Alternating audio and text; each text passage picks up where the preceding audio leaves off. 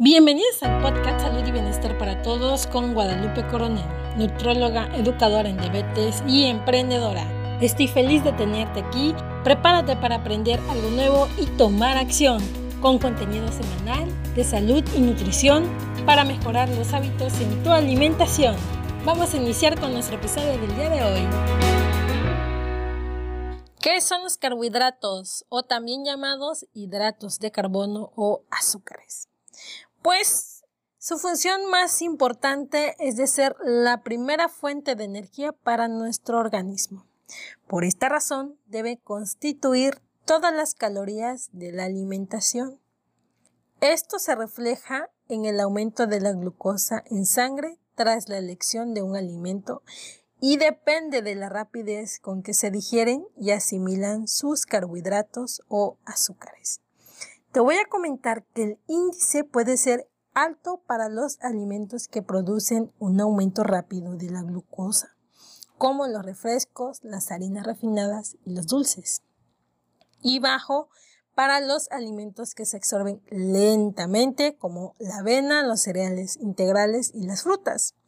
Pero la ingesta de estos alimentos en el organismo los utiliza para conseguir energía, que si no utilizamos o no las gastamos, se pueden almacenar en nuestro cuerpo como grasa. Déjame platicarte que hay dos tipos de carbohidratos. El número uno son los carbohidratos simples. Estos son los que se absorben rápidamente, produciendo un aumento en los niveles de la glucosa en sangre tras su ingesta.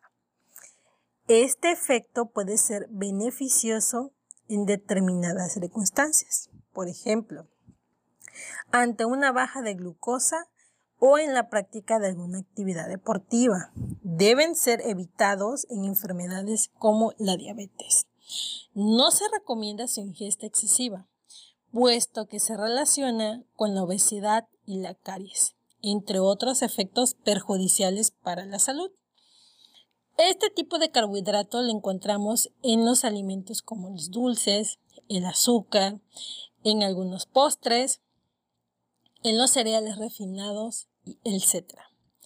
Número 2. Los carbohidratos complejos. Estos son los que nuestro organismo absorbe lentamente con índice glucémico bajo.